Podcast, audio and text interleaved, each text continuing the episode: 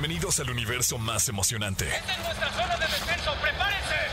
Donde la fantasía y la realidad se unen en una experiencia inolvidable. El gas se está aproximando. Tú eres el MVP de lo que siempre soñaste ser. Desde un dios hasta un jugador profesional de fútbol. Aquí comienza Exa Gaming con Dogstream y Pollo Cervantes. Let's play.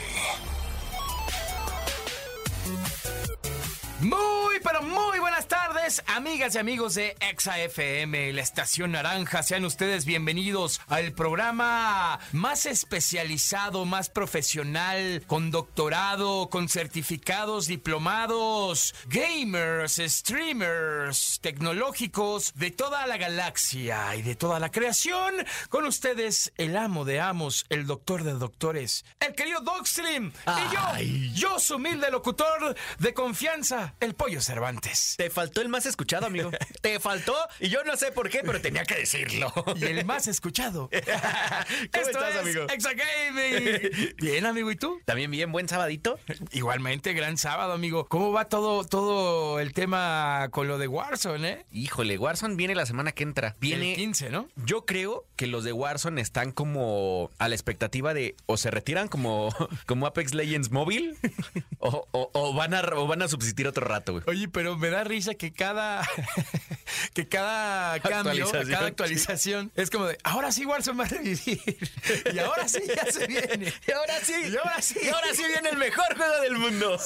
No, la verdad es que está bueno, está, está muy padre lo que están haciendo. Va a haber una- un nuevo mapa, el, el- ¿cómo se llama? El nuevo mapa de el renacimiento. Rebirth de Renacimiento. La verdad es que va a estar muy interesante. Es una gran temporada para Call of Duty. Sí. Pero todo depende de que la comunidad le gusten los cambios que van a implementar, porque vienen Sí. muchísimos cambios, cambios de, di- de dinámica, cambios de luteo, cambios de movimiento. El tema más importante es que mucha gente dice, dice que no les gustó el juego, Warzone 2 en específico, porque los movimientos son muy lentos. Eres muy lento, corres muy lento, eh, lo comparto, y creen que un mapa corto de renacimiento, güey, los va a salvar. el no, problema es que el, el- el gran amor que todo mundo le teníamos a Renacimiento en Warzone 1 era porque tenías un excelente movimiento, porque podías eh, rochar, porque podías llegar a limpiar un, un 1 contra 4, que no va a pasar en este nuevo Renacimiento, solo va a ser el mismo mapa lento, el mismo movimiento lento en un mapa corto. Discúlpenme, eso es mi percepción, ojalá esté equivocado porque sabes que es un juego que, que me encanta. Claro. Y ojalá para todos los que se quedaron creando contenido exclusivo de Warzone les funcione, porque la verdad es que a cada una de las personas que yo quiero mucho los veo cada vez con menos gente.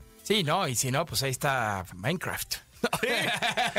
Y si no, Siempre tendremos Minecraft. y si no, podrían regresar a su vida de godines. Es correcto. No, la verdad es que se vienen cosas muy, muy interesantes para la entrega de Call of Duty. Y este. Y pues Pero nada, ¿no? ayer se estrenó para todos, porque los que precompraron tuvieron una tres días más, bueno, 70 horas más, pero ya salió Hogwarts Legacy, amigo. Y ¡ay, papantla! Qué cosa tan bella. ¡Ay, papantla! Mira, yo la verdad es que soy fan de closet de Harry Potter. No, yo no. Yo sí, 100% fan, güey. La neta. Y me encantó, me encantó. Lo compré justo el día de ayer, eh, que pues bueno, ya, ya está legal. Eh, soy, soy Slytherin y soy feliz. Yo sí, yo sí me voy a ir a las, a las artes oscuras, güey. Yo sí voy a decir, ¡Aveda cadabra! ¿No viste los TikToks donde por qué, por qué no hay multiplayer en? El abracadabra, abracadabra. Sí, güey. Bueno, Crucio. obvio, Crucio. Nada más que obvio. Pero bueno, el día de hoy, amigas, amigos, tenemos muchísima información de la industria gaming. Además de que tenemos escuela de creadores, tenemos también la tan afamada clínica del Doc. Y no solo eso, mi Doc, tenemos un invitado que se van a ir sí. para atrás. Y sí, es un gran amigo mío, es mi máster, es mi, es mi sensei. Eh, cuando se refiere a creación de contenido y a generar viralidad en contenidos, y viene a darnos una clase a todos los exagamers. La verdad es que sí, no se pierdan la entrevista, se los garantizo. Y esto le sirve a cualquier creador de contenido. ¿eh? No nada más de gaming, sino que también en general eh, tocamos muchos puntos y seguramente vamos a hablar de muchas cosas con este invitado que, que viene a cabina próximamente. Así es que no se despeguen del programa, va a estar cachondísimo. Estás escuchando el podcast de Exa Gaming. Y ha llegado el momento de que les platiquemos sobre las noticias más importantes de esta industria también. En el intro ya platicamos de las dos que nos van a llamar la atención, lo que seguramente platicaremos la semana que entra y lo que pasó esta, pero no solo eso ha pasado en este en esta gran semana de, de videojuegos. Sí, no. Ha habido cosas interesantísimas. ¿Sabes qué nos faltó decir? Que ya pueden desbloquear a Gerald de Rivia Ah, claro. en Fortnite, En Fortnite, también. ajá. Y está súper fácil, ¿eh? Las misiones están súper sencillas. Deberías de hacer misiones de Fortnite en 30 segundos. No, yo no tengo esa habilidad aún de, de ser este rusher. Exacto. Pero, pero está muy fácil. Así es que ya saben, háganlo. Oigan. Pero yo sé de la primera noticia y te la voy a robar. Échale, porque yo sé que alguien va a gastar mucho dinero a partir de hoy. ¡Nintendo!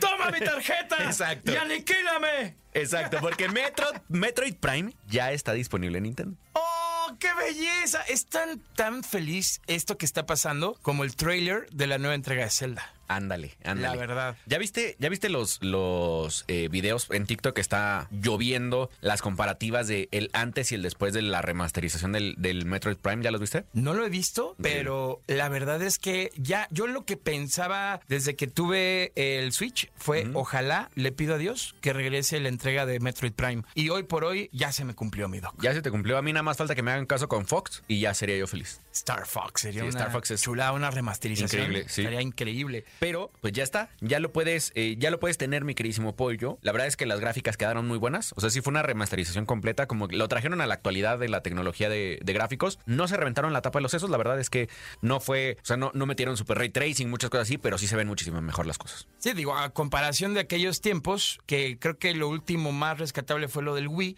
eh, sí hay un avance tremendo. Y es que, como bien les estamos platicando, esta, el primer título de la trilogía se comercializará Nintendo Switch, esta versión remasterizada, que pues ya está en el eShop. Así es que hay que ir al eShop. Exactamente.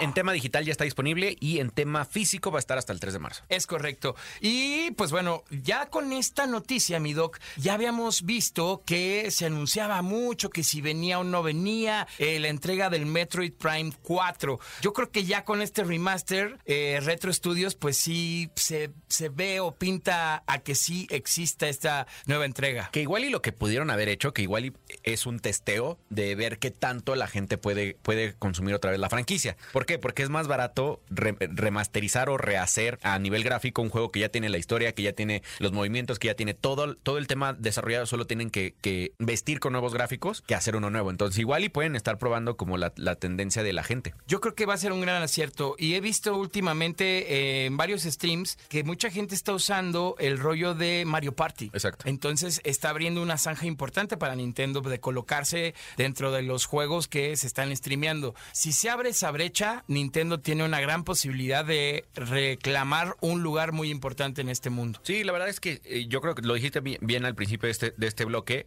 eh, si entra Zelda, va a ser la locura, porque seguramente muchos jugaremos Zelda. Claro. Eh, pero sí, Nintendo necesita esa gran franquicia que los meta de nuevo a las transmisiones, porque no está en stream. Sí, no, hoy, hoy por hoy digo, pues, con todo respeto, ¿no? Pero creo que sí ha habido streamers como Vicky Palami, lo digo así abiertamente. Vi vi que estaba haciendo Mario Party con el esposo de Ama Blitz. como, ¿Cómo se llama este compa? Este. Con Félix. Con no, Phyllis, Phyllis. Con Phyllis, Gigi. Y bueno, con más personas.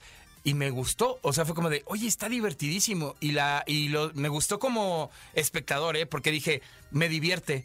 Y ver Mario Party me recuerda cuando yo jugaba con mis primos en las vacaciones. Y es como, ok, aquí hay algo. Sí, la verdad es que está muy bueno. Nintendo está haciendo bien las cosas, pero sí hace falta ya su, su consola de nueva generación. Sí. Que, se- que ya lo habíamos dicho que por ahí viene. Exactamente. Así es que Nintendo está haciendo muy bien las cosas. Felicidades de entrada ya por este remaster. Por otro lado, hablando del Switch y de Nintendo, amigo, pues para jugar los clásicos de Game Boy y Game Boy Color, lo único que necesitas es tener una suscripción activa de Nintendo Switch Online. Y esto te va a dar grandes entregas, grandes juegos. Para los que de repente son un poquito más retro, está el Tetris, está Super Mario Land eh, del 2 al 6 Golden Coins, está Link's Awakening. Hay, hay muchas entregas, Kirby's Dream Land, Wario Land 3, una cosa bárbara que es chulísimo jugar. Y bueno, está súper, súper bueno esto que está pasando también con el online de Nintendo. Y por otro lado, amigas y amigos, eh, ahorita que es el Super Bowl, mi doc, ¿qué vas? ¿Kansas City o Águilas de Filadelfia. Te voy a contar, es Story Time. Una vez. IRL. Exacto, IRL, eh, Story Time. Una vez cuando yo tenía como 11 años, los Reyes Magos, no sé por qué, me trajeron una gorra de, de los Kansas City. Yo no le iba a los Kansas City. Yo le iba a Dallas, pero me trajeron una gorra de los Kansas City. Y solo por esa remembranza le voy a los Kansas City. Ok, ok. Yo voy Águilas de Filadelfia porque me van a funear y no me importa. Me choca Mahomes. La verdad, se me hace un vato muy alzadillo y Lo no, es, lo es. No, no, no me late el Mahomes. Pero bueno, esperemos que las Águilas de Filadelfia lo, lo hagan. Y si no lo hacen, pues vamos a descargar este juego para hacerlo. Porque mi doc, efectivamente, salió un juego gratuito de fútbol americano. Ya sabes que viene el Super Bowl. Exacto, y hay que subirse al tren. tope, ¿no? Hay que subirse Exacto. al tren también. Y justo Modus Games y Modus Studios Invictus eh, acaban de confirmar este título que llegaría a consolas PlayStation, Xbox y PC. El juego se llama Maximum Football y es gratis. ¿No? Te va, a, dar- te va a dar la oportunidad de iniciar tu carrera universitaria, que esto está bien padre. Me encanta, Porque ¿eh? lo, lo hizo FIFA mucho tiempo y lo hacía muy bien. ¿Te acuerdas de Alex Hunter? Y que te aventaste, Sí, creo claro. que desde el. ¿Qué habrá sido? Como desde el 2011 al 2018 era con la, la vida de Alex Hunter. Sí, justo el story time de FIFA. Ajá, exactamente. Entonces, lo- este juego pre- eh, pre- pretende hacerte sentir como que eres un universitario y empiezas en el draft de la universidad y a ver qué pasa. Oye, y además cabe destacar que este simulador tiene mucho realismo, ¿eh? Y, y tiene esto acompañado de gráficos espectaculares porque está impulsado por el Unreal Engine 5, que es una pasada. Lo Es que vimos locura, con sí. Fortnite es brutal. Entonces, imagínate, este juego en americano simulación es- está impresionante, ¿eh? Siempre hablamos un tema del ego. Yo creo que los, los- los estudios desarrolladores deberían decir, ya nos ganó Epic. La neta, Ya sí. Epic ya es el rey. ¿Para qué nos desgastamos? Corramos a todos y, contratemos los servicios de, Epic- de Unreal Engine 5, que está impresionante. Yo lo que le suplico a todos los estudios, que ojalá algún día nos escuche en Estados Unidos uno de ellos, se- saquen el Blitz otra vez, por Ya favor. Blitz, Ya, ya, no me acordaba. no, no, no frieguen, ya hace falta el Blitz, ya, ya, ya No nos cansamos acordaba. del retro, ya estamos algo nuevo del Blitz. Y sí, y sí, a favor. neta. Estás escuchando el podcast de Exa Gaming. Mi doc, ¿Cuál desorden? estamos frente a una personalidad Sí. espectacular. Lo puedo considerar de mis amigos, o sea, de mi círculo cercano de amigos en este, en este tema de la creación de contenido. Y la verdad es que yo no lo creía, no, no porque no, no fuera capaz de poder ser su amigo, pero es que es un monstruo realmente. Es un monstruo realmente. Ha venido mucho máster aquí a la cabina, pero hoy tenemos un doctor. o sea, Exactamente, sí, hoy sí, tenemos sí. a, Hoy yo a no- alguien hoy yo solo soy stream. Exact- Exactamente. Amigas, amigos, con mucho orgullo y para nosotros es un verdadero honor que esté con nosotros en cabina, mi querido Doc. ¡Me monstruo! Muchas gracias. Oye, qué enorme introducción me hicieron, ¿ah? Me dejaron en las nubes. Primero, obviamente, saludar a todo el público de Exa Gaming. Eh, agradecido por, por estar aquí, por haberme invitado. Y bueno, para todos los que no me conocen, me presento. Mi nombre es Guillermo González. Me conocen como Me Monstruo en Internet. Me dedico al gaming, eh, podríamos decir al streaming, un poquito a la capacitación de creadores de contenido. Y, por supuesto, eh, estoy honrado de estar aquí el día de hoy. Ay, qué bonito. Nos regresó las flores, ¿viste? Ah, Nos regresó las flores. Estamos espejeando. Exacto, Oye, amigo, qué gusto tenerte aquí, desde de Chile para el mundo. Sí, de Chile, Santiago de Chile.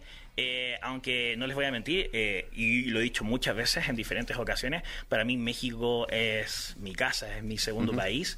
Eh, cada Vienes muchísimo al año. Sí, de hecho ya me ha tocado como 17 veces venir a, a México. Wow. El año pasado tuve que venir 7 veces ya. Eh, siempre, siempre eh, soy muy bien recibido. Tengo mucho público de México porque, bueno, me dedico a Internet para las personas que no, no lo sepan y quieran entrar a contexto. Y eh, la verdad me siento muy como en casa, además. La comida es muy rica. Oh, buenísimo. sí, obvio. Y sí, el otro día cené con él y a mí tráigame un pedazo de carne.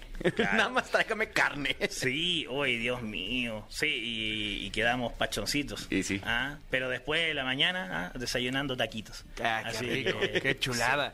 Yo nomás pediría que pusieran un don de Augusto aquí en México. Ah, Ah, no lo he probado. rico. Bueno, Es chileno, Ok, es rico. no, pero no lo he probado, don Augusto. Sí, allá yo lo probé en Santiago, en el mercado. Ah, ya. Allá ok. donde gusto. Ya, lo que pasa es que es un mercado central. Sí. Los chilenos lo conocemos como mercado central y ahí Ya. puedes comer de todo, Claro. desde carne hasta marisco. Y, y es el destino eh, preferente para que cualquier persona que quiera viajar a Chile pueda, rico, ¿eh? pueda comer rico. Así De verdad. que, bueno, ojo, si viajas a Chile, eh, te invito a la cena. ¿Te parece? Venga, ya, cerrado. ok, prometido. ¿Prometido? Ya, perfecto, Cerrado. no hay ningún problema. Ahí está. Vale. Ya nos comprometimos Ya- Exacto. No, tú también, tú también. Vamos Gracias, a hacer vamos gracias. todos. Sí, obvio. Oye, a ver, vamos a empezar con este tema porque yo no conozco a nadie. Yo creía que conocía del internet.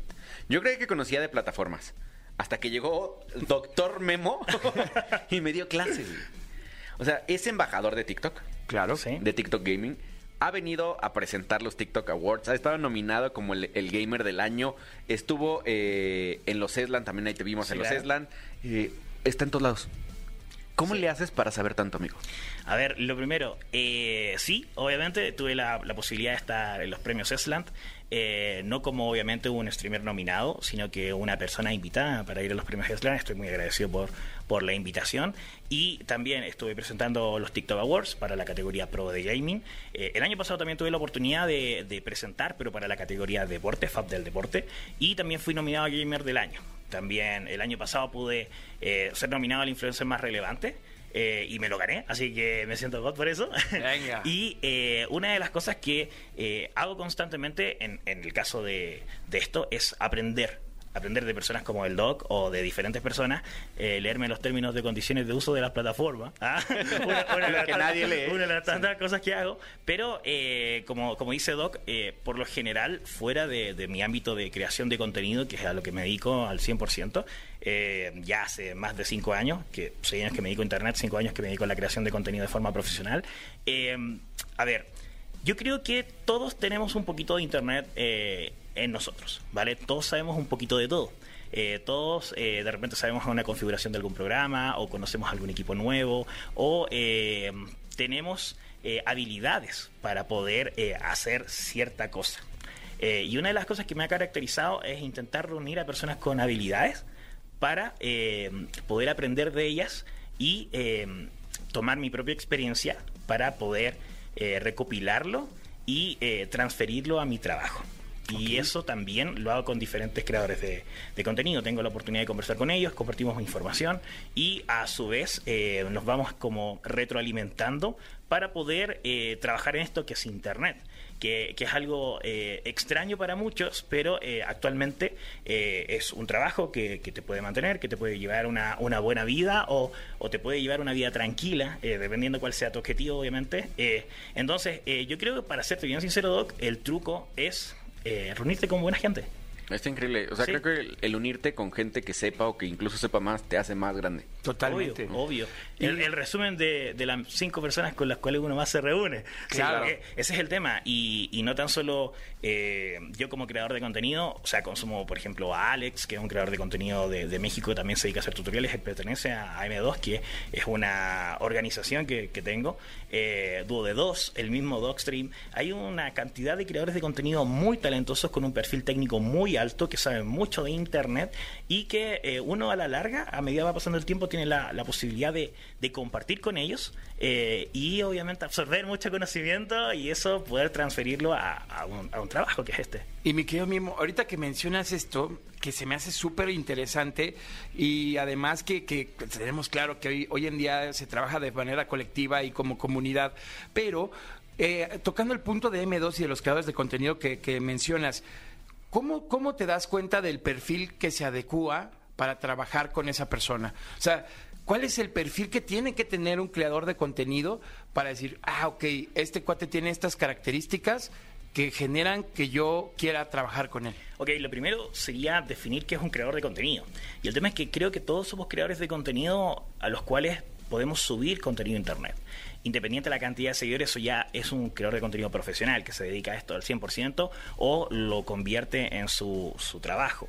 Eh, o puede incluso vivir de esto, no necesariamente vivir de forma lujosa, pero con una X cantidad de dinero, ya pagando el arriendo, la luz, el agua, el internet, la comida, ya te podrías convertir en un creador de contenido profesional. Entonces, todos somos creadores de contenido. La persona que eh, sube una fotografía a Instagram para sus amigos, o la abuelita que te manda los memes de violín, todos ellos son, son creadores de contenido. Ahora, ¿qué es lo que caracteriza a un creador de contenido profesional? Mm, yo creo que eso es bastante variable, porque eh, depende mucho de cómo uno lo vea, cuál es la perspectiva de la persona. Yo en mi caso eh, intento conectarme con personas que tengan valores y buenos valores y buenos principios muy similares a mí, de cre- crecer en conjunto, de compartir conocimiento, de entender que esto, lo que es Internet, es un trabajo normal, es un trabajo de Godín, lo he dicho muchas veces, donde uno eh, se debe a la gente que lo ve, eh, a las marcas con las cuales trabaja, lo representan o firma, eh, y a las plataformas a seguir su- sus normas. Entonces, eh, una de las cosas importantes por las cuales se caracteriza un creador de contenido es que sea profesional. Ojo, dentro y fuera. ¿Vale? Claro, Entonces se entiende que los comportamientos en Internet eh, en lo posible tienen que ser lo más family friendly, por, por decirlo así. Eh, o sea, comportarse como, como corresponde, ser constante y realizar un trabajo eh, periódico, disciplinado de esta área. Entonces, eh, una de las cosas que uno debe, debe consultar cuando es creador de contenido, ¿qué te diferencia de una persona que hace marketing digital? ¿Qué te diferencia de una persona que hace contenido multimedia? ¿Qué te diferencia de un, un editor de revista? Eh, ¿Qué te diferencia de una persona que sube artículos en WordPress? Eh, ¿Qué te diferencia? La única diferencia es que tal vez uno es un personaje más público, que te conoce más personas, que alguien se quiere sacar de vez en cuando una foto contigo, o muchas veces quiere sacarse una foto contigo, pero más allá de eso, nosotros somos trabajadores normales.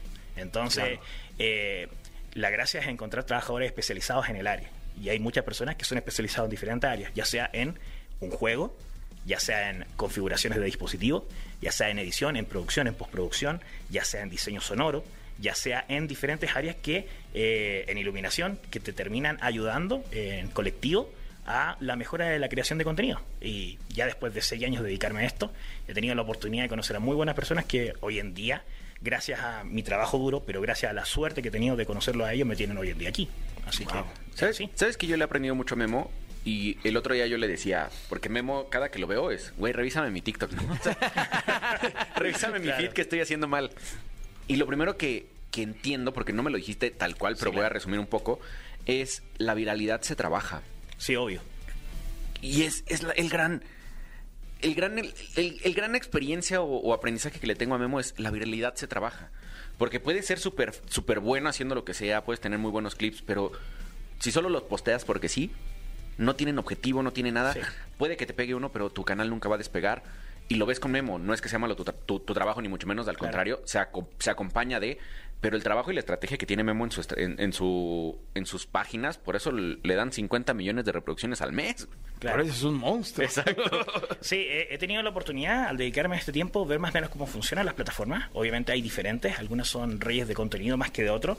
Por ejemplo, eh, hay muchas plataformas que tienen eh, eh, contenidos similares como por ejemplo el área del stream, pero no todas manejan habilidades de contenido. Por ejemplo, el contenido corto, el rey es TikTok.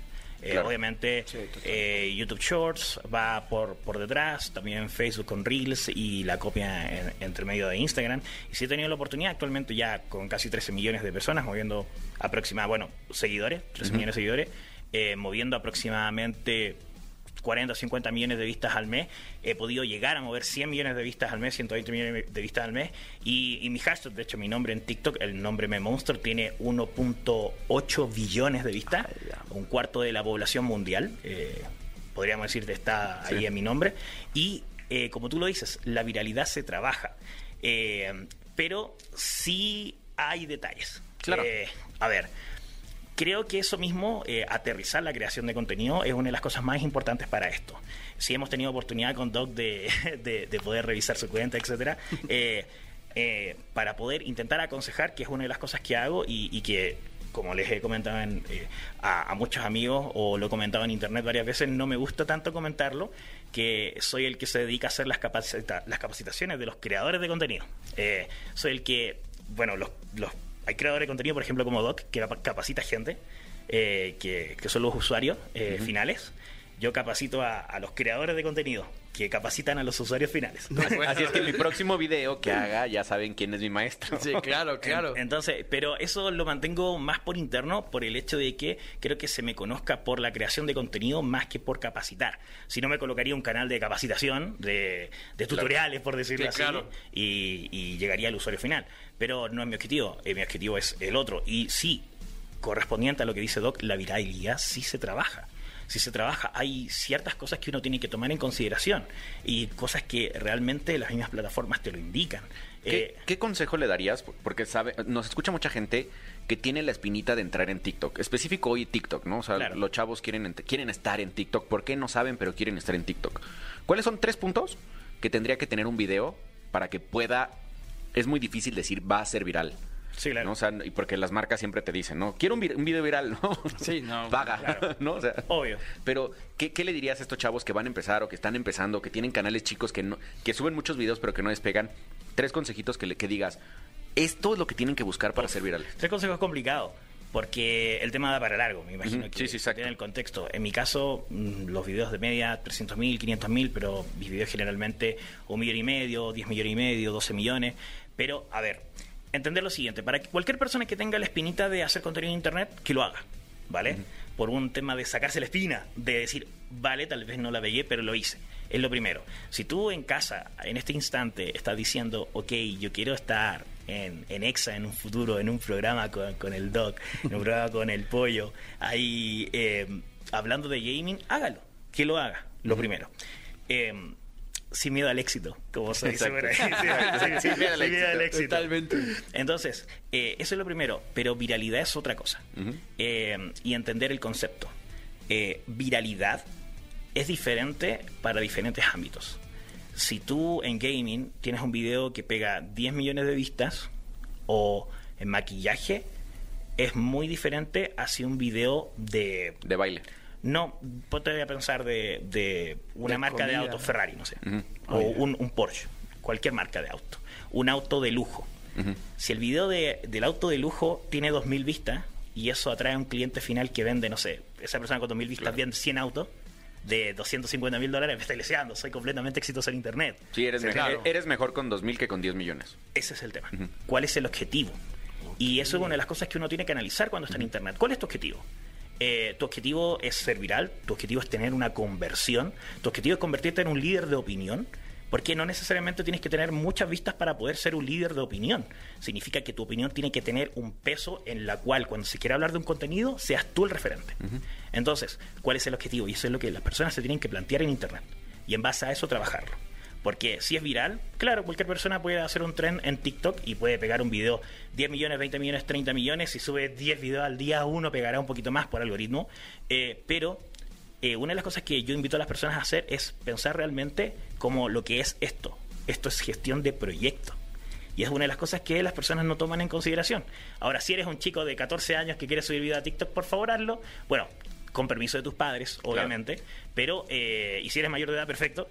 Eh, mantente, obviamente, dentro del ámbito de Internet, que uno tiene que también estar seguro, tomar en consideración que eh, uno cuando se expone a Internet se expone a los comentarios o al escru- escrutinio de la gente, por lo cual hay que tomarlo en consideración. Pero si quieres hacerlo, hazlo. Pero cuando quieres convertirte en un creador de contenido profesional, la cosa es diferente. Gestión de contenido es una de las tantas cosas que uno hace. Gestión de proyecto es esto. ¿Qué significa? ¿Qué es el contenido? ¿Para qué es el contenido? ¿Qué es lo que está motivándome a gestionar este contenido? Porque uno también tiene que manejarse de forma psicológica en esto. Eh, tiene que aguantar los golpes de Internet. también entender que eh, Internet es subida y bajada constantemente. A veces tiene una media uno más alto, a veces uno más bajo. Hay momentos donde uno está... En mi caso he estado, no sé, con 40.000 personas en vivo en YouTube o eh, con 30.000 personas en vivo en TikTok, o con 7.000, 8.000 en, en, en Twitch. Eh, y a veces, de repente, tienes 300 personas mirando. Y uno tiene que enten- entender que es una gestión. Y no sé, la otra semana tengo 5.000. Entonces, eh, eso depende de muchas cosas. Y, y son cosas que uno tiene que tomar en consideración. Por ejemplo, si, no sé, juega el Chivas. O, por ejemplo, en mi caso, en mi país, si juega Colo Colo con la Católica. O si hay otro creador de contenido de tu nicho en específico que tenga un evento en especial. No sé, la velada del año con Ibai. Claramente tu audiencia no va a ser la misma. Claro. Entonces esas cosas se tienen que tomar en consideración cuando uno crea contenido y también considerar la viralidad. Porque también depende de la geolocalización de las personas, de tu audiencia, de tu público objetivo, de la edad, de los contenidos que ellos prefieren ver, de la cantidad de tiempo de retención. De hecho, hay varios estudios donde indican 22 segundos el tiempo de retención promedio, desde los 3 segundos que tú re- retuviste a la persona. 3 segundos, 5 segundos, 23 segundos, 30 segundos y ahí se va. Entonces, estirar los videos más tal vez puede penalizarte. Pero tal vez puede ayudarte al algoritmo si el tema es interesante o si el contenido es completamente verde, evergreen, como se dice en el medio, que significa que lo puedes ver ahora, lo puedes ver en 10 años y te va a servir mucho. Sí. Un, Claro. tuto- un tutorial. ¿Se entiende? Uno de los tantos casos. Entonces, eh, el primer consejo es hazlo. Hazlo, sí, así. Segundo, si realmente quieres ser profesional del área, vas a tener que estudiar. Y tercero, si realmente quieres dedicarte a esto, debes convertirte en un profesional de la creación del contenido. No simplemente eh, admirar o querer ser aquel creador de contenido que va a un hotel y se repleta y le sacan un montón de fotos. No. Antes que pasara eso, esa persona estuvo 5 años, 10 años gestionando, realizando contenido y trabajando 24/7 para estar en la posición que está hoy en día. Chis, la masterclass, eso acaba de aventar Memo ahorita aquí. Me tenía así como, ching, que no se me olvide todo lo que, me, que estás diciendo, Memo. Lo acá bueno- la comunidad. Lo bueno es que está en el podcast. también. Sí, gracias Sí, a claro. Dios, bendita tecnología. Sí. Es- Wow. Y ya te das cuenta por qué cada que hablo con Memo nos quedamos horas hablando. Sí, no, no. Hemos tenido la oportunidad eh, de conversar del tema. De hecho, hace muy poquito abrí podcast también. Eh, pero, eh, bueno, lo voy a lo voy a anunciar si es posible. No, claro, adelante, adelante, sí. El podcast se llama El Podcast del Monstruo. Eh, es un contenido que va a ser exclu- exclusivamente en TikTok. Eh, los envíos van a estar por ahí. De todas maneras, va a estar en Spotify, va a estar en YouTube, va a estar los clips también después en una, una cuenta secundaria en TikTok y va a salir en mi cuenta principal el en vivo.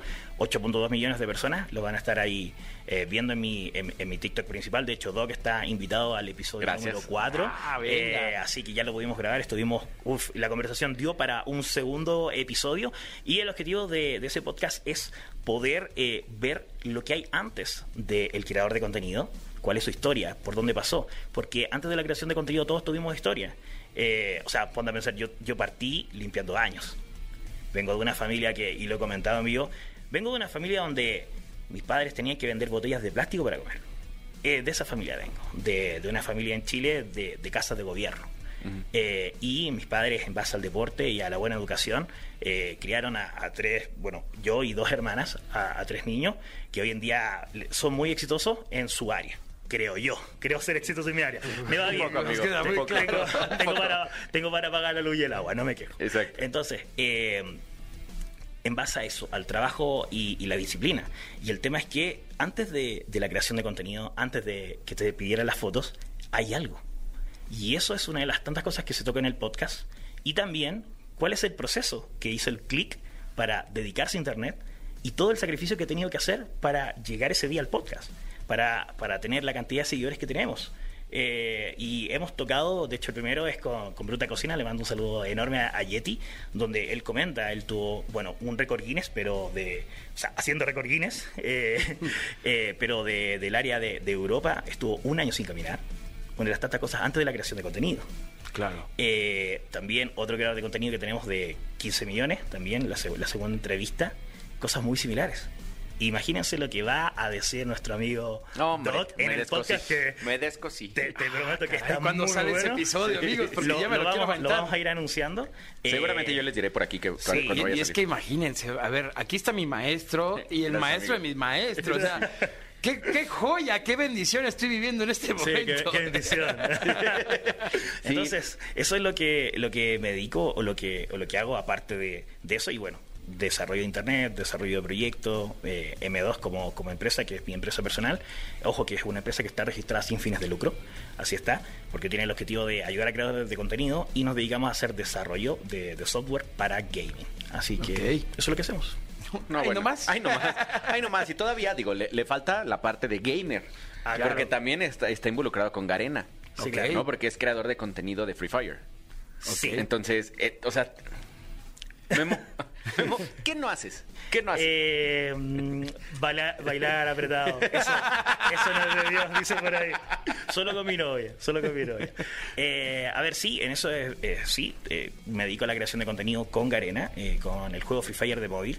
Ojo, eso también fue a propósito, fue parte de gestión de proyecto cuando decidí levantar un contenido, se hizo un estudio cuando, o sea, cuáles era la, la mayor cantidad de audiencia referente. Y eh, por eso mismo decidí determinar eh, o encauzar mi energía a los juegos móviles. Porque obviamente es mucho más fácil, sobre todo para el público de la TAM, tener acceso a, celular. De hecho, en Chile per cápita hay cuatro celulares por persona, así es que estoy bien. Eh, entonces, si en el público de Latinoamérica era más fácil obtener un celular, significa que, que también teníamos más acceso a ese público. Más que, por ejemplo, Warzone, eh, que obviamente la conversión en monetización es mucho mejor porque el público tiene un potencial económico mucho más alto porque puede comprarse un PC de 2.000 dólares para poder jugar el juego o una Play, etcétera. Pero eh, en móvil, por ejemplo, Call of Duty Mobile, la audiencia es mucho mano- ma- mayor, pero es menor la conversión en monetización para el creador. Es que creo que aquí yo voy a decir algo que le va a pisar los talones y los callos a muchos creadores de contenido, incluyéndome, porque lo platiqué con Memo alguna vez. Eh, cuando, yo te- cuando yo jugaba Call of Duty Mobile, me veían de 2.300 a 5.000 personas. Mi, mi media era 3.500 personas en Facebook. Me iba increíble. La verdad es que la monetización es muy baja. Y lo que pasa es que te entra el orgullo, un orgullo muy falso y un, y un ego muy falso de decir yo quiero ser creador y quiero ser como ninja y quiero ser como, como los creadores de Estados Unidos. Sí, es Roll. Exacto. Lo que no entendemos es que somos creadores para Latinoamérica. Y en Estados Unidos sí, por cápita tienen un PlayStation por, ca- por casa. Claro. En México no. No, en México cuesta mucho, o sea, incluso un juego gratis a la gente le co- se le complica porque hay que comprar internet, porque hay que tener la pantalla, porque hay que tener la, la consola. Somos un país, bueno, somos una región completa Latinoamérica con muchísimo menor poder adqui- adquisitivo que Estados Unidos. Entonces, cuando yo no fue un error porque fue gusto, eh, tomé la decisión de cambiarme de Call of Duty Mobile a Warzone, fue por un tema de decir, yo quiero ser un creador de contenido completo, ¿no? Y nunca se me ocurrió voltear a ver quién era mi mercado, quién, quién me veía, quién me apoyaba.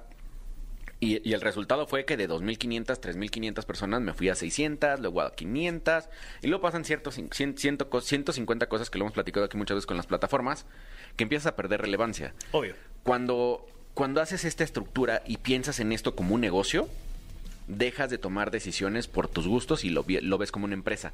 Por esto me funaron muchas veces en TikTok y yo creo que mi fune más grande y mi cancelación más grande en TikTok fue cuando dije que si, si Battlefield en 1942, no, 2042, iba, a s- se- eh, era un éxito, todos los creadores de contenido iban a migrar a Battlefield.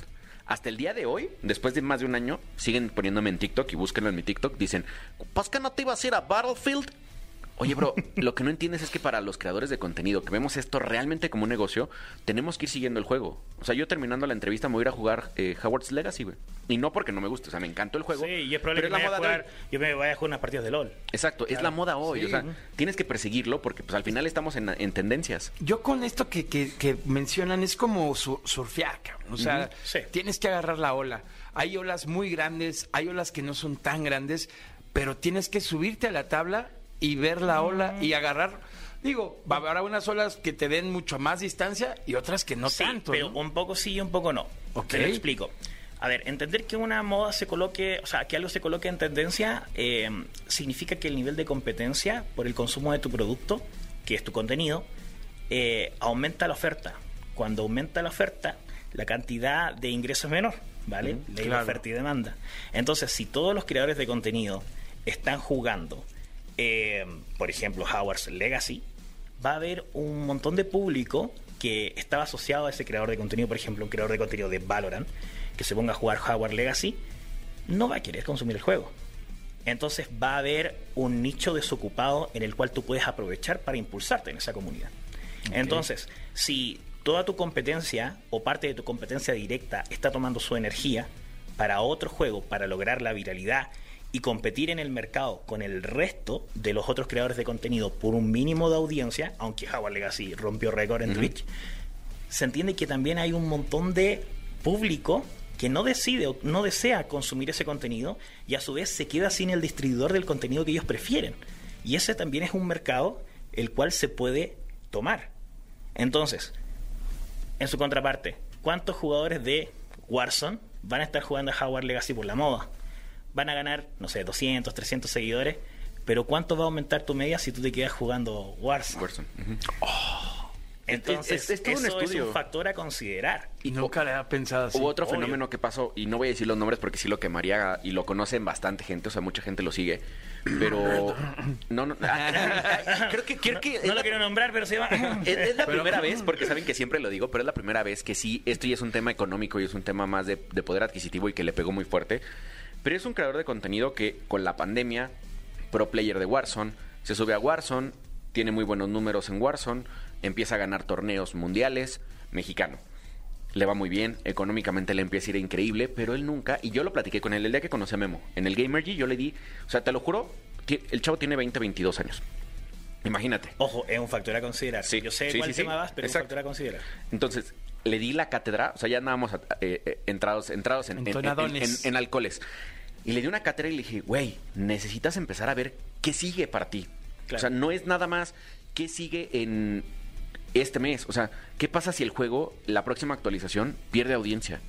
¿Qué vas a hacer con, tu, con, tus, con tus ingresos? Porque hoy le estás apostando todo a ganar torneos de Warzone y a tus suscriptores.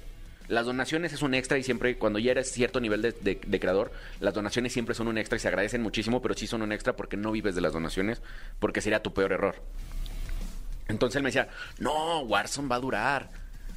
Errores, ahí van los errores, ¿eh? Obvio. Se compra un Audi a- así de agencia, de me voy a endeudar con un uno- 1.5 millones de pesos. Ay, voy a comprar casa. La verdad es que le estaba yendo bastante bien. Claro. Empieza a gastar y de repente sale Warzone 2 y el juego se va y pierde el 75% de la audiencia. ¿Qué pasa con el Audi? Creo que no sé si lo tengo o no lo tenga, pero lo último que me enteré es que estaba viendo a ver si lo podía regresar o venderlo por afuera para recuperar un poco de dinero. La casa ya no existe. O sea, güey, esto todo es una planeación y es una chamba. O sea, no puedes estar viviendo del- de tu momento viral. ¿Cuántos, ¿Cuántos creadores virales hay que hicieron Un un, un baile y quieren vivir de esos cinco años? No hay forma. Ojo, ese tema es bastante importante a considerar. Porque, eh, a ver, cuando uno está en Internet, uno de los mayores defectos de los creadores de contenido es no entender que como vacas gordas vienen vacas flacas. Eh, y por lo mismo, eh, por mi parte, intento no darme la vida del patrón. ¿Vale? Como la vida de lujo, comprarme la Audi ni nada por el estilo. A pesar de que mis ingresos son buenos, yo prefiero orar- ahorrar e invertir. porque también sé que uno como figura de creación de contenido, a no ser que se reinvente, tiende a caducar. Siempre. Eh, y por lo mismo eh, es importante intentar gestionar para un futuro. Porque a pesar de que en mi caso eh, yo me dedico constantemente, pago mis impuestos y todo. Chicos, paguen impuestos, van, no sean locos. Eh, sí, sí, o sea, Hacienda no es mala, paguen sus impuestos, lo digo de inmediato. Porque te ayuda, ojo, esto a considerar, te ayuda a eso tener un historial cre- crediticio, a poder conseguir pie para una casa, para poder conseguir créditos con un banco, para poder pagar tu sistema de salud, eh, para un montón de cosas, ¿vale? Entonces, eh, esas cosas también tienen que, que tomarse en consideración y tienen que ser parte de el ser profesional en esto. Tiene que ser parte de tu gestión de proyecto. Porque uno si tiene un ingreso, ¿vale? De 4 mil dólares, X, muy buen ingreso. ¿Cuánto tiempo te vas a demorar en pagar el Audi? Sí. ¿Cuántos años? ¿Qué pasa si el día de mañana, por casualidades del destino, te cuelan un tweet con algún, alguna fotografía que no corresponde y te banean? ¿Qué pasa si el día de mañana tu contenido deja de ser relevante o cometes un error referente a algún discurso que no corresponda? Tienes que tomar en consideración esto como lo que es. Esto es un trabajo, ¿vale? Eh, a pesar de que las personas que se quieran, sacar, se quieran sacar fotos con nosotros, no somos inmunes al daño. Entonces es bastante importante, y es uno de los errores, como dice Doc, em, que se te suba el ego a las nubes y, y no entender que esto es un trabajo común y corriente, como lo es eh, una persona en la oficina, trabajando día con día. Es un trabajo con reflectores. Sí, es un trabajo con reflectores adelante de la cámara. Nada más. La única diferencia, yo lo he dicho muchas veces, es que yo no me coloco corbata, eh, pero si tengo que sentarme mis ocho horas al escritorio a editar, a gestionar proyectos, a tener reuniones, a hacer streamings, a hacer contenido y por supuesto dejar a mi, a mi audiencia eh, lo más contenta posible. Ok, yo, yo creo que también como, digo, yo hago esta pregunta mucho como, como usuario, como, como mortal, ¿no? Porque así pasa y seguramente así como yo hay mucha comunidad que nos está escuchando que le encantaría saber eh, este tipo de cosas. ¿Qué tanto influye la plataforma o las reglas de la plataforma al momento de crear contenido? ¿No? Porque de entrada está el, el famoso tema del algoritmo, ¿no? Ah, es Sí, el claro. algoritmo y, y- y muchos pues tratan de entenderlo y nada más están buscando en YouTube cuál es la tendencia del algoritmo de TikTok del 2023, ¿no? Y estás siguiendo algo que, que probablemente eh, sea cierto o no sea cierto, ¿no? Este, pero luego no se dan cuenta en las letras chiquitas, como bien lo decíamos, ¿no? Entonces, ¿qué tanto influye este tipo de cosas en la creación de contenido con las plataformas? A ver, eh, si tú realmente no decides entrar dentro de las normas de cualquier plataforma, no esperes tener el mejor resultado. Porque obviamente una plataforma no va a querer que se suba contenido prohibido, contenido para adultos a una plataforma. Es obvio, está en las normas, te van a banear. Es obvio. Si a su vez también haces algún contenido de odio, eso no está tan solo mal, sino que tienes que ir al psicólogo, amigo. ¿Se, se entiende, no? Es obvio, tienes que tratarte tú como persona y mejorar tú como persona un, un nivel más para poder exponerte a lo que es Internet, si tú Claro. tampoco sabes gestionarlo. Eh, si también en su contraparte eres tan ocioso para malgastar tu vida y tu tiempo en eso, también tienes que ir al psicólogo, porque sí, porque al final el objetivo es uno intentar ser lo más feliz posible. Entonces, si deseas ocupar parte de tu tiempo en eso, ya estás mal, ¿vale? A tomar en consideración. Entonces, si va a afectar, obvio que va a afectar, obvio que va a afectar. Si no te sigues por las normas de la empresa en la cual trabajas, te van a terminar echando. ¿vale? Pero en su contraparte, generalmente las empresas tienen normas súper claras, normas de convivencia en su contraparte, más conocidas como normas de la comunidad, que los tienen todas las plataformas. Hay algunas normas de protección, como las COPA, para la protección infantil, que también uno tiene que trabajar y están estandarizadas para todas las plataformas, por lo cual, por ejemplo, retención de datos de menores de edad y cosas por el estilo, uno como creador de contenido tiene que saber esas cosas. Si no las sabes, se expone a que de repente, pum, te pegan un baneo por algún video que retiene datos de contenido, o sea, datos de, de un menor, a pesar de que todas las plataformas eh, piden que uno sea mayor de edad. Siempre hay el primito que le toma el celular a la mamá y se registra. A ver, hay, hay- hay consecuencias reales. O Sí, sea, ya- claro. ya, en México ya tocó cárcel a, a creadores por, Sí. por no seguir las normas. Sí, Claro. Y es que no tan solo son normas de plataforma, o sea, son, son normas sociales de Exacto. persona norm, o sea, persona que mm, está dentro de la norma, ¿vale? Ahora, en su contraparte, la mayoría de las plataformas sí eh, exponen claramente qué es lo que quieren. Eh, por ejemplo, en el caso de Twitch, eh, que el streaming tenga una calidad decente, cámara, audio, lumino, o sea, iluminación, eh, una buena luminosidad en el setup, por decirlo así. Eh, y también ahí vas compitiendo con los perfiles de otros creadores de contenido. Vas compitiendo con perfiles técnicos, ¿vale? Por ejemplo, si uno tiene una cámara profesional y tú quieres llegar a su nivel para competir al mismo nivel, lamentablemente tienes que comprar la misma cámara o a la vez, por bueno, tienes que comprar, comprar la misma cámara y mejorarte a ti. Y después cuando están en eso, empiezan a competir con otras cosas. El contenido, las actividades, los eventos, qué tan carismático eres, cuál es tu atención a la gente, cómo te involucras con tu comunidad, qué gestiones haces por detrás para la creación del contenido y atraer ese público, y eso solamente en Twitch. Eh, y a su vez la cantidad de horas que estás, qué tan constante eres con el mismo horario para poder crear una comunidad que te vaya a ver en el mismo momento. Eh, y aumenta a su vez el tiempo de audiencia y eso te exponga y te convierte en un creador de contenido fuerte que los demás puedan admirar para poder invitarte a esos eventos para que eso se retroalimente y crezca más. Eso es solo Twitch. Si hablamos de, de YouTube, eh, muy similar, eh, tipo de creación de contenido, tiempo de retención, el nicho al cual te diriges por la cantidad de CPM que es la monetización, eh, qué tan family friendly es el contenido para poder recomendarlo a eh, otras personas o en su contraparte, qué tanto valor tiene el contenido para que eso trascienda durante el tiempo y te convierta en una persona de valor dentro de la plataforma. Cuando hablamos de short similar, pero en un contenido mucho más corto. Y en TikTok también es similar.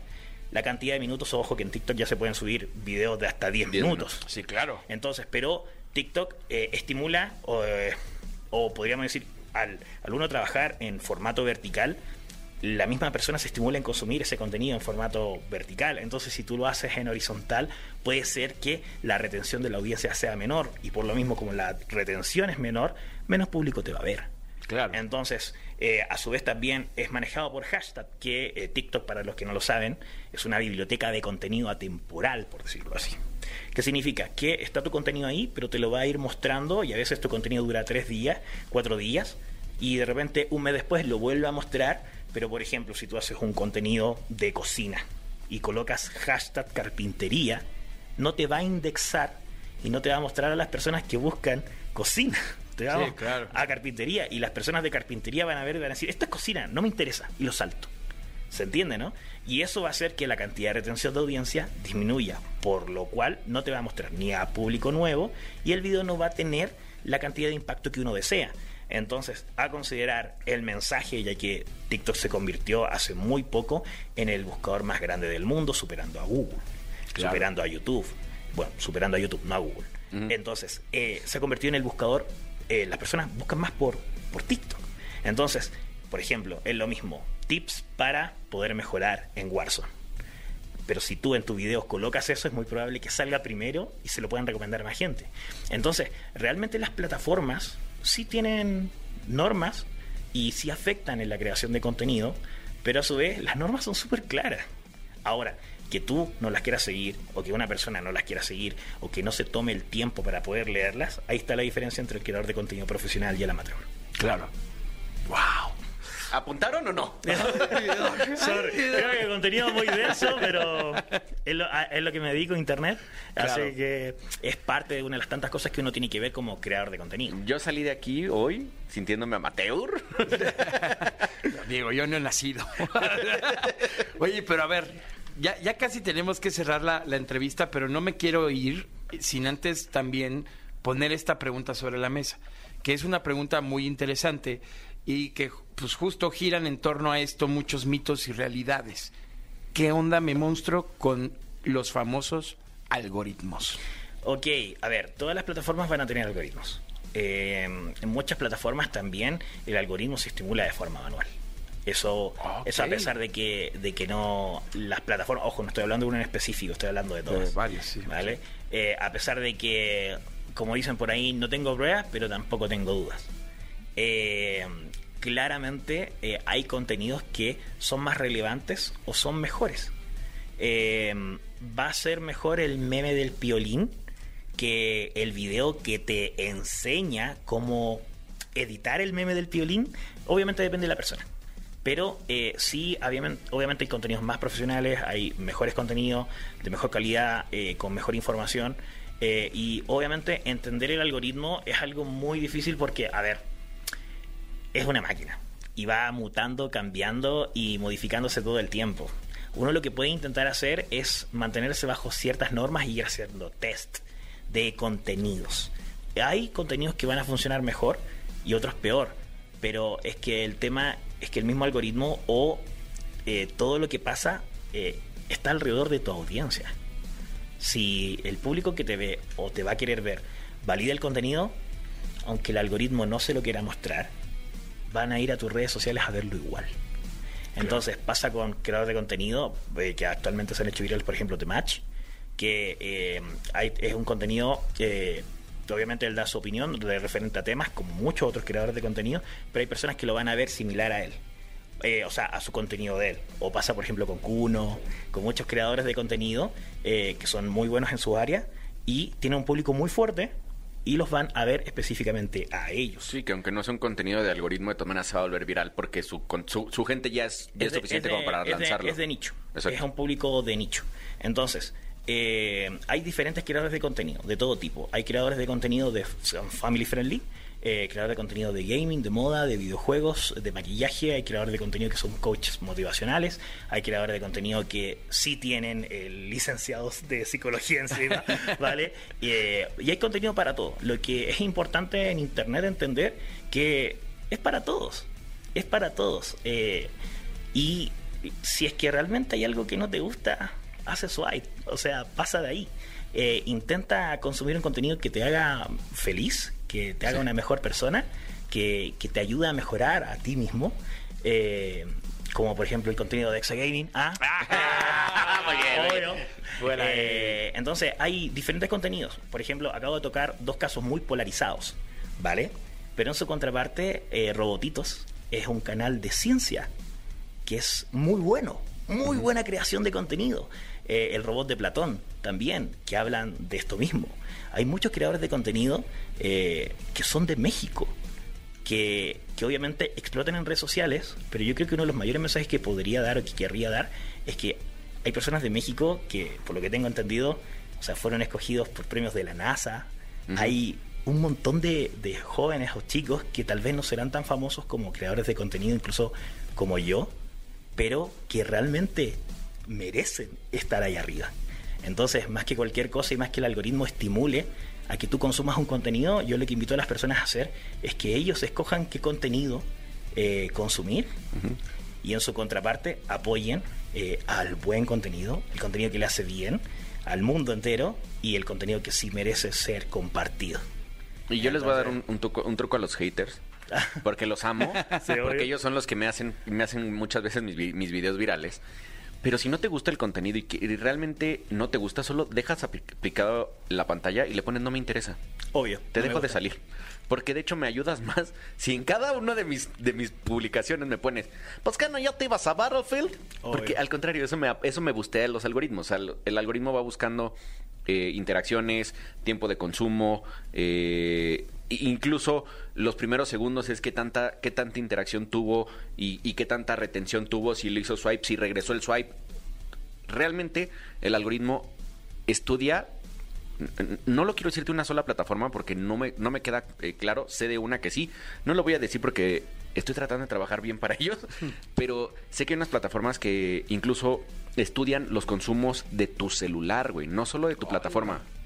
Entonces, A ver, ya si nos queremos meter más duro, eh, y bueno, cerrando el tema anterior, más que el algoritmo, la gente lo decide, ¿vale? Eh, y lo otro, apoyen el buen contenido, ¿vale? Pero referente a, a lo que tú estás diciendo, a ver, hay cosas que la gente no, no toma en consideración. Cuando uno ve un video, y lo hemos podido conversar con Doc, no tan solo el algoritmo o la inteligencia artificial de la moderación detecta el contenido, detecta muchas cosas. Eh, lo que tú dices... eso me reventó la tapa de los sesos, pollo. Me reventó la tapa de los sesos. Ok, la información. Lo que tú dices se traduce. Lo que está en texto se determina. Y si el texto que está dentro de lo que tú dijiste no corresponde, por ejemplo, hablas de temas delicados, obviamente no se va a, no se va a viralizar, porque está contra la comunidad o contra las normas. Si lo que aparece a tu alrededor, ¿vale? En imágenes también, por ejemplo, hay algún símbolo que no corresponda o, o que eh, esté prohibido, ¿ya? sea por ley o por cualquier cosa, también lo va a bajar porque pueden incitar al odio o cualquier cosa por el estilo. Movimientos, Eso me, colores. eso me tapó. O sea, te lee, los Todo. algoritmos te leen hasta las gesticulaciones, güey. Sí. Así. No, güey. Sí, Así, de, hecho, Madre obviamente, por ejemplo, sacar el dedo eh, puede tomarse como una señal de odio, Claro. pero depende del contexto. Entonces, ¿qué pasa si es por un meme, es por una canción viral o es parte de un baile que se considera como eh, baile profesional? Expresión artística, ¿no? Sí, claro, de hecho se considera en TikTok como baile técnico. Entonces, eh, no cabería dentro de, pero ¿qué pasa si lo haces respondiendo al mensaje de otra persona? Eso sí es contenido de odio. Claro. Entonces, es diferente. Toma todo. Y esa parte, eh, incluso lo demás más atrás, que son los metadatos del archivo. Si el archivo lo copiaste de otra persona, lo clonaste, si no es tuyo. Eh, si lo reeditaste. Temas de audio, copyright. Como crees que diferentes plataformas como Facebook detectan eh, el audio y por- de por sí bajan el video porque no es de tu de tus derechos, tu página no está en la whitelist de, de la música o de la Claro. disquera. Entonces todo eso se detecta. Eh, y esas son algunas de las tantas cosas que se tienen que tomar en consideración, como por ejemplo la cantidad de segundos que se demoró la persona en, dar- en darle like al video. Porque si el video dura 30 segundos y la persona le dio like en el video número uno, significa que no consumió el contenido antes de darle like. Pero si se lo da al segundo 28, significa que le dio, vio todo el contenido y le gustó. ¿Se entiende, no? Claro, En su contraparte, si interactuó, si volvió a interactuar, si bajó, si subió, si, Si- lo si guardó, respondió. si respondió. Es La más, hasta si pones copiar el enlace, güey. O sea, güey, es una Obvio. locura, güey. Wow. Entonces, son muchos factores. En su contraparte, la calidad de la cámara, que también se vea, el peso del archivo, y eso que no estamos hablando de streaming. O sea, Sí, y- no, no. ya viste por qué la viralidad se trabaja. Sí. o sea, imagínate obvio. pensar todo esto de un solo video. Cada que subes un video. Y te voy a dar un, un dato para, para aquellos que quieren irse al mundo del streaming, que pueden hacerlo en YouTube, en, en Twitch. Yo recomiendo TikTok actualmente por la cantidad de público que puedes tener y por la facilidad que uno obtiene de ingresos. Ponte a pensar que si estamos acá en Latam, la cantidad de datos que puede consumir un celular de un chico de 14 años o de 16 años que tiene un plan prepago de 20 pesos, ¿va a poder consumir los 1080 que tú le estás dando con tu cámara? Sí, no. No, nunca. Se le va a parar el internet todo el tiempo y va a saltar tu contenido. Por lo mismo va a bajar tu cantidad de tiempo de retención y por lo mismo te van a mostrar menos. Pero si tal vez bajas tu calidad a 720, esa persona sí se va a quedar. Va a aumentar el tiempo de retención y por lo mismo tu audiencia. Entonces, a tomar a considerar esos factores. Y obviamente ya si nos vamos muy, muy para atrás, eh, cuando el servidor que tú subes contenido, está o no en mantención. Porque si un servidor está en mantención, tú subes un contenido, la cantidad de usuarios de base que están asociados a ese servidor van a estar en mantención, por lo cual no les van a mostrar tu contenido. Claro.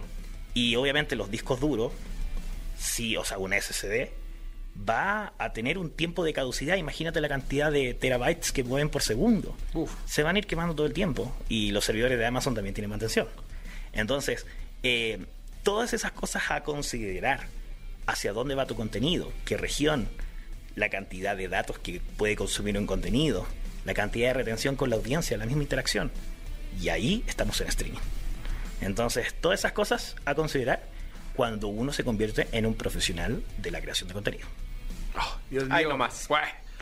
Mi querido Memo, eres un monstruo, hermano. De verdad es que todo, todo lo que aprende uno en una charla, en una plática, es súper val- valioso, y, pero, pero sobre todo lo agradecemos mucho. De verdad.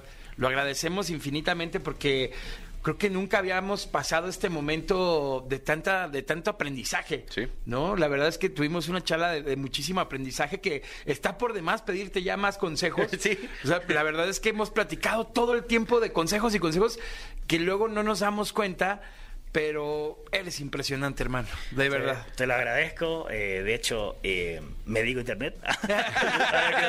Me digo internet. eh, es un trabajo más, ¿vale? Claro. Eh, obviamente en mi, en mi área, en el área técnica, soy eh, un poco más eh, preparado, pero es igual que todos. O sea, igual que todos. Obviamente te agradezco mucho y más les agradezco haberme invitado acá. No, amigo.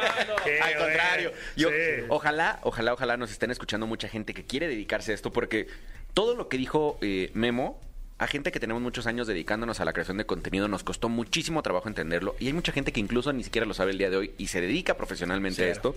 No, no queda de más volverse a aventar el podcast. O sea, aviéntenselo cinco veces. Tatúenselo, apunten. O sea, esto sí fue como una masterclass, lo dijiste Sí, hace literal, fue de la una creación de contenido muy cañón. Sí, la verdad es que sí. Y mi querido Memo, esta es tu casa. Cuando quieras, es tu cabina. Las puertas siempre están abiertas aquí con Exagaming, con XFM. Y qué honor que hayas estado de verdad acá con nosotros.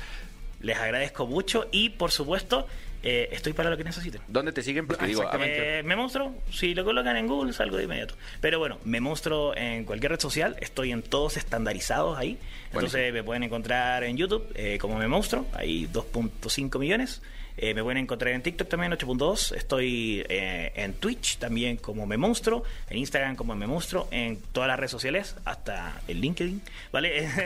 Sí, es que es una de las cosas también, un tip profesional, estandarizar tu nombre para todas las redes sociales, independiente si hayan pegado y se hayan vuelto virales o no. Claro. Eh, las redes sociales. Entonces, eso, como Me Monstruo en Internet, en cualquier parte y obviamente cualquier consulta, bueno, me pueden hablar a Twitter. Buenísimo. Estás escuchando el podcast de Exa Gaming. Toma asiento y pon atención. Esto es Escuela de Creadores. A la orden, mis gamers, mi comunidad preciosa, chula. Ah, como los queremos aquí en este programa de Radio Mi Doc. Y los queremos tanto que les vamos a dar unos truquitos el día de hoy. Es correcto porque acabamos de entrar a la zona inmersiva de la Escuela de Creadores. El día de hoy, Pollo, mucha gente, de hecho, estuve subiendo estuve, subiendo unos videos y unas fotos de mi set y mucha gente me preguntaba que qué era unas botoneras que tengo abajo. Ah, ya sé cuáles. Entonces se llama Stream Deck. Claro. ¿Qué hace el Stream Deck? Es un aparato con el cual puedes programar botones, por eso se llaman botoneras, eh, para que cada botón haga una, una acción diferente eh, en mi computadora. En específico, los puedes usar para los que somos streamers, para manejar tu stream. Cambiar escenas, mutear micrófonos, mutear a tu chat, poner música, quitar música, eh, quitar dispositivos. O sea, si, no quieres que en ese momento esté la cámara, la puedes quitar a través de un botón. Realmente puedes hacer todo. No solo sirve para eso, si te dedicas a lo que quieras en computadoras, puedes encontrar botones o, o de botones para lo que quieras. Hay para Excel, hay para Premiere, hay para Final Cut, para todo. todo. Literalmente para todo.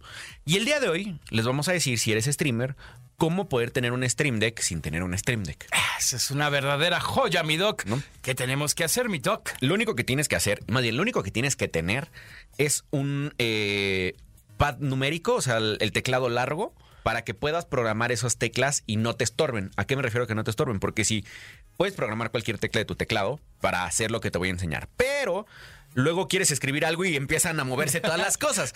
Entonces, mejor los, las teclas que no utilizas, que son las del pad, son las que pueden funcionar perfecto. Ok. Entonces, esto te va a funcionar si ti- tienes una PC o laptop o si tienes también eh, un teclado corto, pero hay mucha gente que tiene eh, que en la escuela lo compraste o que si eres contador o que lo que sea y tienes el pad de USB, también funciona con eso. Chulada. Lo único que vas a tener que hacer es abrir tu OBS y te vas a, a- a ir al área de ajustes. Le vas a dar clic. En el lado izquierdo te va a aparecer la opción de atajos. Ok. En inglés, si lo tienes en inglés, se llama key binds o key, o key binds, ¿no? O sea, porque es lo mismo en español e inglés. Le vas a dar clic y eh, en la parte derecha se te va a abrir diferentes acciones que puedes hacer con los atajos. Por ejemplo, va a aparecer cambiar escena, eh, seleccionar eh, fuente. Ahí vienen muchísimas cosas. Lo único que tienes que hacer es seleccionar, por ejemplo, en este caso, cambiar escena y con el teclado numérico en el espacio en vacío, le picas con el mouse en el espacio vacío y se va a poner así como, creo que dice algo como eh, grabar eh, macro o grabar tecla. Ok. Lo único que tienes que hacer es picar el botón que tú quieres, de- que tú quieres asignarle a ese, a ese cambio. Vale, así vale. de fácil, así de sencillo. Le- eh, si quieres ya programar todas las que necesites, ahí buscas la- cuál es la que necesitas, y la programas con un numerito o literal le puedes por poner lo que tú quieras de, de todas las teclas. Incluso sirve con los, con los botones del mouse. Ok. Entonces, si tienes un mouse de muchos botones, podrías también manejarlo con eso. Y ya, una vez, una vez que tienes eso, le picas aplicar y listo. Ahora sí, cada vez que, que estés en tu OBS y le picas al botón que seleccionaste, va a hacer la acción que, que le programaste. Así de fácil. Eso de verdad es una súper ventaja porque, bueno, a mí por la inexperiencia, ¿verdad? Me ha pasado mucho que quiero cambiar mi escena o, o ya cambiar de terminar el stream y ya, nos vemos amigos y me volteo todo a, Sí. a- a medio atinarle ahí a, Exacto. a finalizar la transmisión. Entonces, esto es de verdad una verdadera ventaja. La verdad es que sí, te hace la vida muy fácil. O sea, te hace la vida y te puedes dedicar la mayor parte del tiempo a destinársela a tu chat, a destinársela a tu videojuego y no a estar buscando y dónde tengo que cambiarle y cambiar la escena y que no sé qué. Y hay gente que transmite, que muchísima gente transmite y juega solo con, un, con una pantalla. Entonces lo que hacen es que dejan el OBS de fondo. Entonces, si estás en el juego, pues no estás viendo OBS. Sí, Entonces no- no, no sabes, sabes qué está pasando. Entonces con esto tú ya te acordaste que, por ejemplo, el número 7 es para cambiar escena de juego y le picas otra vez al número 7. Que de hecho te ha pasado a ti. He estado viendo tu stream y estás en la página, estás en la pantalla de bienvenida y no pelaste a nadie y ya empezó tu juego Sí, y no. te pusiste a jugar. Y... Es que según yo es mi intro, pero es, es un intro donde dejo el micrófono abierto. No, soy yo, ya saben, una cosa bárbara. Sí, pero ese Una día empezaste a jugar y no cambiabas la escena. Sí, yo te decía no. amigo la escena y amigo la escena y no me pelaba. Bueno, se me así. fue, se me fue la verdad. Pero eh, sí he visto, digo, Doc es un máster de las escenas. También sabes a quién estaba viendo que les recomiendo que la sigan a Blu-ray. Sí, es Blu-ray es. Eh, que, que no manches, como man- de repente, voy a buscar no sé qué, y pum, cambió la escena así, ¿no? Y de chat y luego de juego, yo dije, oh, qué, qué habilidad. Sí. Está durísimo. Pero amigo, si no lo sabía, ya lo sé. ya lo sabes. La neta es que sí tengo el stream de aquí. Sí, yo sé. Yo sé que sí lo tienes. hacer, Yo sé que sí lo tienes. Ese es el problema y lo tienes hasta el blanco, creo. Sí, sí, que, que- que combine con el monitor. Exacto, exacto. Estás escuchando el podcast de Exa Gaming. Que mi querido Doc, ha llegado el momento de ponernos la bata, de ponernos los guantes, porque viene la clínica del Doc. Abran paso. Hay un paciente que necesita una consulta urgente en la clínica del Dogstream. Ay, qué bueno. El día de hoy hubiéramos dejado que Memo se quedara para, esta, para este espacio, porque pudiera decir la clínica de Memo, pero el día de hoy traemos ganas de decirle a la gente cómo, cómo crecer, ¿verdad? Entonces, ¿tenemos pacientes o no, Pollo? Ah, mi querido Doc, claro que por su pollo tenemos pacientes. Recuerden que si ustedes tienen dudas o inquietudes, pueden utilizar el hashtag ExaGaming. Esto, pues obviamente para poder resolverlas. Y también pueden escribirnos acá en el grupo de Facebook de ExaGaming. Y pues nos dicen lo que ustedes quieran. A favor. Venga. Tenemos a la primer paciente, mi doc. Ella es Diana Cabrera. Diana dice, este 14 de febrero le quiero regalar a mi novio un micrófono con luces LED para sus streams. ¿Cuál me recomiendan? Que cambies a tu novio, ahí te dejo mi teléfono, ¿no? ¿Por qué siempre nos toca gente que le quiere regalar cosas de gaming a sus Sí, novios? no manches. Y a mí no me regalan nada. No, amigo. yo- ¿Escogimos mal o qué? Yo creo que sí. Yo, yo no, no espero nada de, de mi morra con el gaming. No, yo tampoco, la verdad es que no. Pero a ver, O sea, Dianita, si te sobra amor, pues aquí estamos. ¿eh? Exacto, exacto, exacto. A ver, el micrófono más, más famoso con luces Eh, yo creo que es el HyperX Quad no sé qué. Sí. Porque, pero solo prende rojo. No, hay también una- un... Hay uno negro, ¿verdad? Hay ¿No, uno no? negro que es RGB. Sí, creo que ya me acordé, sí. Eh, yo tengo muy en, en el panorama esos dos, el rojo y el, el RGB. sí, es como el más famoso. Ese es como el más usual y el más famoso. Y ahora te voy a recomendar algo. Y gente HyperX no es, no es nada en contra de ustedes, ni mucho menos. Pero ahórrate el RGB y cómprale un mejor micrófono. Es que yo creo que la luz es más fancy. Sí, O, o sea, sea- creo que influye más la calidad del sonido del micrófono que la luz. Lo hemos platicado muchas veces. Puedes tener una mala imagen, puedes tener una mala iluminación, pero si tienes un mal audio, la gente no se va a quedar. Sí, no. Entonces, Dianita, ya te dijimos cuál es la marca. Si, si quieres estar aferrada con el, con, el, con el RGB y con las lucecitas que prendan para todos lados. Pero si no, hay unos micrófonos muy baratos hoy. ¿Te acuerdas de los Blue Yeti? Sí, claro. Que eran como los que usábamos De todos hecho, al yo, principio. yo usaba para grabar audios eh, de un Yeti. Ajá, entonces yo creo que el Yeti hoy está más o menos al mismo valor y tienes la, la, la- pues como el, el back de que es blue, de que es un micrófono ya profesional y le va a ayudar muchísimo más a tu, a tu novio que lucecitas, te lo prometo. Y tiene muchas funciones muy interesantes. Exacto. Le va a servir mucho más, mi querida Dianita. Así es que ahí está su curita y le mandamos un beso. Ahí En la nuca. beso, en la nuca. También tenemos, mi querido Doc, a Sebas Rojas. Y Sebas nos dice, Doc y Pollo, ¿qué tan difícil es ser afiliado en Twitch? ¿Cuáles son los requisitos? Ustedes que transmiten desde la morada, pasen los tips. Saludos. Saludos, mi querido Sebas. Yo estoy igual que tú. A ver, la verdad es que no me acuerdo cuáles son los requisitos para ser afiliado en Twitch, pero sé que son eh, horas de... No, cantidad de espectadores en, en tiempo real, cantidad de gente comentando al mismo tiempo y cantidad de seguidores. Exactamente. ¿Cuáles son los consejos más rápidos para ser afiliado en Twitch? Que se los digo apoyo todos los días y me dice cada semana que sí los va a hacer, pero no- hasta el día de hoy no ha empezado. Es hacer contenido lateral. La forma más fácil de crecer en Twitch es que la gente te, te siga en otras redes y que en esas otras redes les digas que eh, también transmites en Twitch. Ahora, Memo nos comentó algo fuera de micrófonos y es no pongan en sus videos ni logos ni, ni menciones de que síganme en Twitch. Porque lo que está haciendo TikTok últimamente es bloquear todo ese contenido. A ver, es que hay que entenderlo de, de esta manera. Este.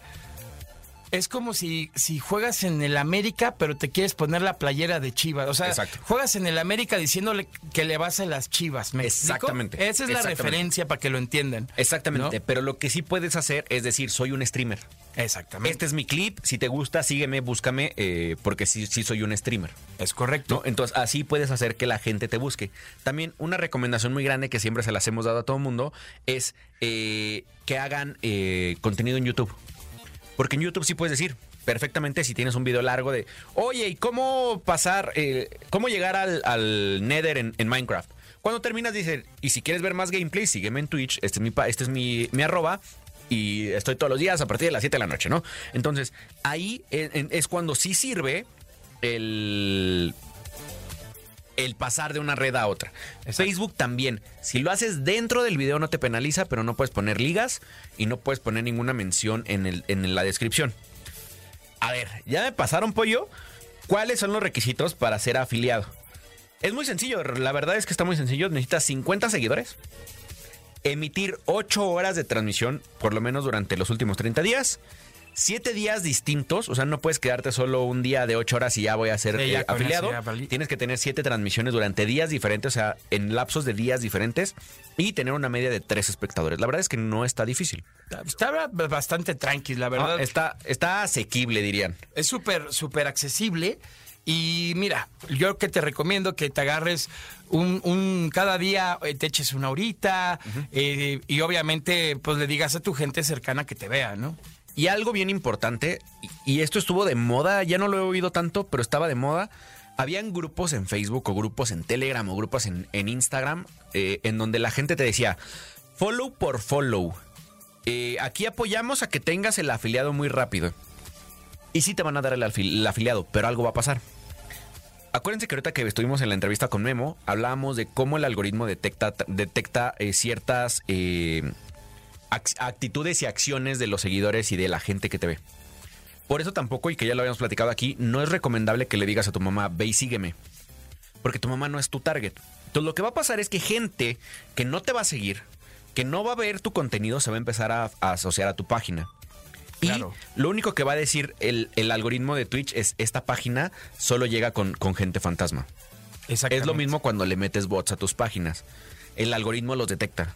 O sea, el algoritmo no es tonto, de hecho es una máquina que no puedes hacer tonta y vas a ver que la gente que te está llegando son bots. Entonces va a decir, bueno, este contenido no le interesa a nadie.